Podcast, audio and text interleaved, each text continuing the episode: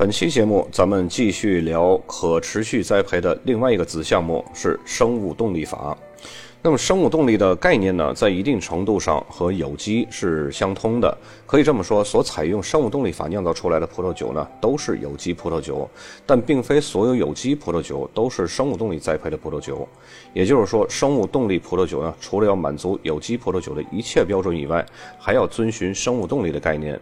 那么我们要了解生物动力栽培法的葡萄酒呢，首先我们先要了解比它意义更广泛的生物动力学农业。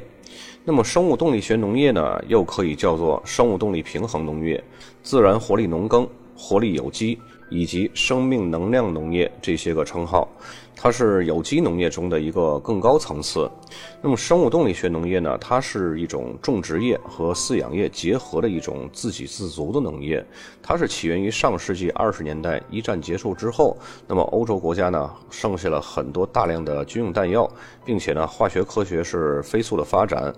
那么很多剩下的弹药呢就转化为了化肥还有农药。那时候战后百业萧条，物资紧缺，那么欧洲农民呢需要土地快速的增产，所以呢农民就开始使用大量的化肥农药。但是没过几年呢，农民们就发现土地的板结非常的厉害，再不像原来那么有生命力了。他们也不知道问题出在哪儿，所以呢就只好去求助于人质学家鲁道夫·斯坦纳。那么斯坦纳在一九二四年呢，做了一期主题为有机农业的巴堂农业讲座。那么讲座中呢，提出了植物生长与宇宙能量之间密切关系的农业概念，涉及农业生产中人与自然的关系。他认为，农业一方面增强自然的生命过程，另一方面呢，人的操作也会影响自然。但是这一系列讲座呢，并没有直接描述种植方法，讲的呢，完全是理念性的东西。不幸的是呢，在第二年，鲁道夫·斯坦纳就过世了。但是他的追随者们呢，根据这八堂课的内容，用了很多年的时间，总结出了现在的生物动力法。那么，生物动力学的农业体系呢，是需要以深厚的有机学理论为基础的，提倡农业应该是一个社会、环境以及宇宙和谐的一个事业。主张呢，根据星象、季节还有自然规律进行有计划的种植，同时呢，要以顺势疗法的原理唤醒土壤自身的肥力还有免疫力，并且由此呢，发展出来一系列特定制作的配置剂，用于保养土壤、植物还有动物。那么，提升和增强自然的生命进程是生物动力农业专注的焦点。它着力于塑造和建立自我包含的农场独立实体，基于各个组成部分的关系。动物呢可以肥沃土地，田野呢可以供养人和动物吃食。那么作物、草场、果木和林地以及湿地呢，可以给鸟类、昆虫以及其他的野生动物提供一个生活的环境。每一个生物农场呢，都要展现出它自己的独特个性。那么这些交互的关系呢，造就了一个健康的农场。只有这样的农场，才有能力出产高品质和易于健康的产品。那么生物动力农业呢，具备四大独特的技术。第一个呢，就是土壤健康和营养技术；第二个呢，就是生物动力配置剂的技术；第三个呢，就是土壤、植物和动物的保健技术；第四个呢，就是配合宇宙律动的适时农作技术。那么，采用生物动力农业的最小单位，也就是生物动力有机农庄，应该具备的特点有哪些呢？首先，它要自成一个生命体系；第二，它要采取非常具体的措施来加强土壤和食品的机体本能。第三呢，是要适用于任何有机农业的规则，生产或者加工的过程完全杜绝人造产品或者是化学合成的肥料、农药、催熟剂、荷尔蒙、生长素、储藏药剂、抗生素以及其他容易溶解流失的矿物肥料。那么第四个特点呢，就是要完全杜绝基因改造的物质。第五个特点要求呢，是种植的作物要使用生物动力或者是有机的种子。那么第六个要求呢，就是动物以及昆虫在生长无压力或者是精心照料的环境中生长。那么第七个特点要求呢，就是采用自然药物，完全没有这种预防性的药物和激素类的药物使用。那么第八个特点呢，就是要采用温和的加工技术，保证产品的固有品质。所有这一系列的和加强自然生命进程相联系的措施。那么在区域性的有机农业生产结构或者是生产单元当中呢，生物多样性、土壤结构的稳定性、土壤覆盖物和边界、维持持久的土壤肥力、氮循环、碳循环和水循环关系的高效生态的有机生产关系，是有机农业项目规划和实施中的纲领要素。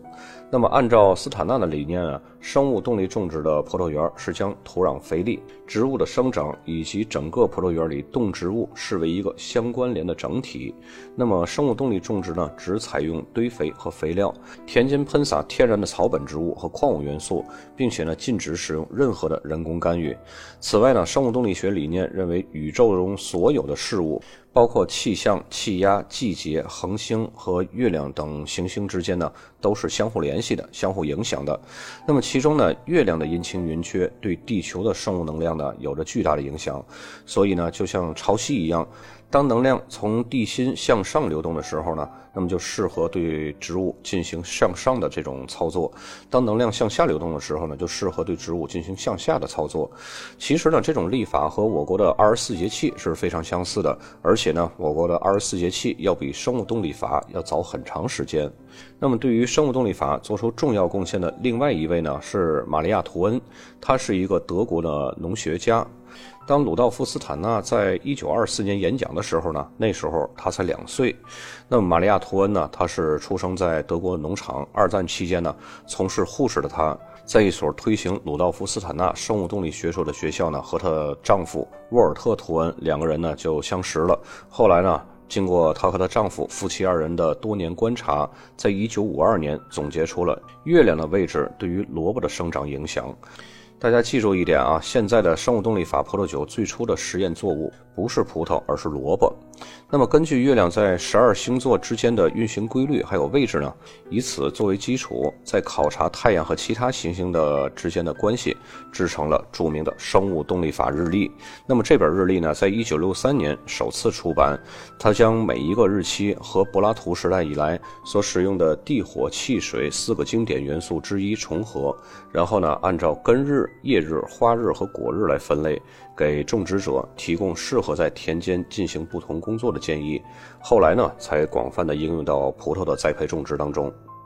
那么在葡萄栽培种植当中呢，果日是适合采收葡萄的最佳时间，根日是适合修剪枝叶的时间，那么花日就不要去触碰葡萄园，干扰葡萄的自然生长了。那么叶日呢，就是葡萄园浇水的最佳时间。举个例子来说啊，千万不要在叶日去采摘葡萄，因为叶日呢它是和水元素相关的。那么在叶日采摘的葡萄呢，水分就会过多，很可能就会腐烂。那么因此呢，葡萄园内的生物要遵循宇宙和自然的节律，从葡萄栽培到枝叶修剪，再到收获，都需要按照生物动力的日历进行严格的执行。除了种植和酿造的工作要照日历执行，那么生物动力法的另一套法宝呢，就是生物动力的制剂。生物动力法的逻辑和传统的农业是不一样的。传统农业呢是葡萄生病了，生了什么病，那就针对特定的疾病去选择使用的药剂。哪怕就是有机种植，也是和传统农业是一个逻辑，只是在选用药剂的时候呢会更加严格，不可以使用纯化学制剂，也不可以使用过量。还有呢，就是传统的化学农药都会被禁止，而生物动力法呢，则是把植物和环境看成一个整体。植物会生病，是因为这整个体系是不平衡的。那么引起这个不平衡的根源呢，就是在于土地。所以呢，生物动力法种植体系的一个重要因素，就是准备和使用生物动力制剂，激发土地的能量，使整个生态体系恢复平衡的状态。那么生物动力法一共是需要八种试剂，编号呢是从五零零一直到五零七，这里面呢有两种是喷洒制剂。然后六种呢是自制肥料，喷洒制剂是五零零还有五零幺，它们分别呢是将牛粪或者是石英粉放入牛角，掩埋到土里进行六个月的发酵。那么掩埋过的牛角制剂呢，在使用时是需要用少量的水来稀释的，然后猛烈搅拌一个小时，将它激活，接着呢就可以喷洒在土壤中或者是葡萄藤上了。那么据说这个五零零制剂，也就是牛粪，它的作用呢是增强土壤中微生物的活性，刺激根系的生长，使得根系呢扎根可以更深。而五零一制剂呢，也就是石英粉，可以增强光照的效果和光的吸收，促进葡萄藤的纵向生长，并且呢，可以提高植物的抗病能力。那么，另外六种植物制成的肥料呢，则需要借助鹿的膀胱、牛小肠、牛肠膜，还有动物骨头。我们刚刚说的牛角，虽然呢是出现经常会出现在生物动力法的种植过程当中，但是呢也没有确凿的证据表明牛角是否真正是必不可少的一个组成部分。因此，很多人呢也都认为生物动力法使用牛角来堆肥是伪科学。这是不是伪科学呢？或许只有从历史的先例可以解释为什么要使用牛角。比如说，早在维京人，他们就会认为用牛角喝水会含有增强生命的特征。那么这种信念呢，在中国传统医学中也可以找到。中医呢会使用犀牛角来入药。此外呢，生物动力法也同样允许在对抗霜霉病的时候呢使用硫酸铜溶液。只不过，相比有机认证呢，它对最高的限制标准更加严格，不能超过有机限量的一半，也就是每年每公顷葡萄园呢，最多不能超过三公斤的铜。那么，生物动力法制剂的使用目的呢，是帮助这个体系达到一个自然的平衡状态，提高植物自身的免疫力。它就很像人类医学里边的自然疗法，还有顺势疗法。那么，相比有机酿造呢？有更多的物质还有工艺在生物动力认证中是禁止使用的，比如说禁止使用离心技术，酵母呢只能使用原生酵母，在成型方式上可以使用的方法呢也被大大的减缩了。那么在酿造过程中呢，生物动力法可以加糖，但是禁止加酸。那么对于二氧化硫的总含量呢，生物动力法的要求也就更苛刻一些。那么最后葡萄酒的装瓶呢，也要求必须使用玻璃瓶才可以。那么目前来说，全世界内的生物动力认证呢，主要有两个，一个是生物动力葡萄酒认证，还有一个是德米特国际生物动力认证。那么申请生物动力认证的前提呢，必须是已经有了有机认证。咱们来逐一介绍这两个认证，主流的生物动力学认证啊。那么德米特国际认证呢，它是目前使用最多的一个生物动力认证，被五十多个国家认可，是对于整个农业产品的认证。那么德米特这个名称由来呢，是希腊掌管农业和丰收的女神的名字。那么受到鲁道夫斯坦纳学说的启发呢，在一九二八年发布了第一套认证标准。那么这个认证标准的整体呢，是要求的更为严格，也被称为有机认证的最高荣耀。那么对于酒农而言呢，需要满足以下条件才可以获得德米特国际认证。第一呢，就是已经取得了有机认证。第二呢，就是需要接受一段时间的生物动力法种植培训；第三呢，就是从种植到加工包装的全过程都要遵循德米特认证的规则；第四呢，就是只对提交认证申请的地块进行考察，那么新增的地块呢，则需要重新的认证。那么至于对于那些葡萄园面积比较大的酒农来说呢，则需要大概五年内完成认证的过程。我将一份德米特认证所需用的时间，以及欧盟有机认证和德米特认证里边关于种植方面法规内容的区别呢？呃，这两个表格我放在文稿当中，大家如果有兴趣呢，可以查看一下。那么，另外一种认证呢，就是生物动力葡萄酒认证，它是单独针对葡萄酒，而不是其他农业产品来制定的一个认证标准，是由法国独立机构法国国际生态认证中心颁发的。那么，这个认证呢，是在一九九五年颁布的第一套认证标准。认证的名称呢，是由生物动力法和葡萄酒这两个字组合而成。那么，由此可见呢，除了满足葡萄栽培方面的要求，成品酒也是需要满足认证标准的。那么，对于酒农而言呢，需要满足以下条件才可以获得认证。首先呢，就是法国国际生态认证中心的考察团要实地考察酒庄，对酒庄的种植啊、酿造、市场营销、销售这些个多方面进行深入的了解。那么第二呢，酒农要向考察团提交至少在有机认证考察第二年的葡萄酿成的葡萄酒，考察团呢会对样酒进行感官品鉴。那么，如果考察团的实地考察还有样酒品鉴符合了这个规定呢，就可以进入生物动力法转换期的第一年。整个考察期呢，它是需要四年的时间。如果要是酒农在四年前已经获得了另外一个刚刚我们说过那德米特认证，那么符合标准以后呢，就不需要这四年的考察期了，直接就可以获得法国国际生态认证中心的这个生物动力葡萄酒的认证。也许生物动力葡萄酒的认证没有德米特认证知名度或者是认可度那么高，毕竟嘛，它只是覆盖葡萄酒，而不是农业的全领域。但是放眼望去呢，它的成员很多呢都是葡萄酒界的大咖，比方说全世界最著名的勃艮第顶级名庄罗曼尼康帝酒庄，还有乐华酒庄，以及特级独占园大德园，还有双基勒夫莱酒庄，还有阿尔萨斯的顶级名庄新红布列什酒庄。还有一些呢，都是一八五五列级庄，这些酒庄呢，都是生物动力葡萄酒认证的认证会员。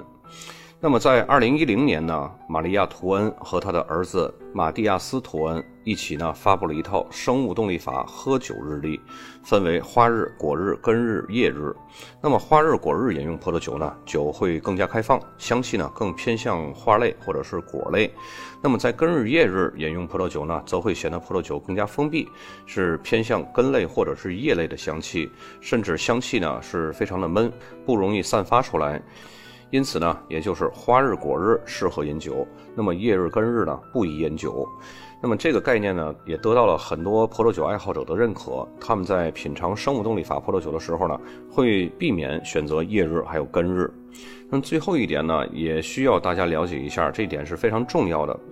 生物动力法栽培呢，并不是为人们生产更好喝的葡萄酒。你问所有采取生物动力法种植栽培的这些葡萄酒农。他们不会说这样生产的葡萄酒更好喝，或者是品质更优秀。那么生物动力法栽培酿造的葡萄酒呢，在感官上有哪些不同，或者是有哪些更加突出的表现？现在呢，就连科学测评都没有一个完备的结果。那么关于官方认证，很多酒农呢尤其是勃艮第的酒农，虽然呢他们是采取了生物动力法种植的这些措施，但是他们没有去申请官方的认证。和有机认证一样，这样的认证更多的呢是商业宣传方面的需要，而对于真正尊敬自然、敬畏土地的酒农来说，情怀是大于商业宣传的。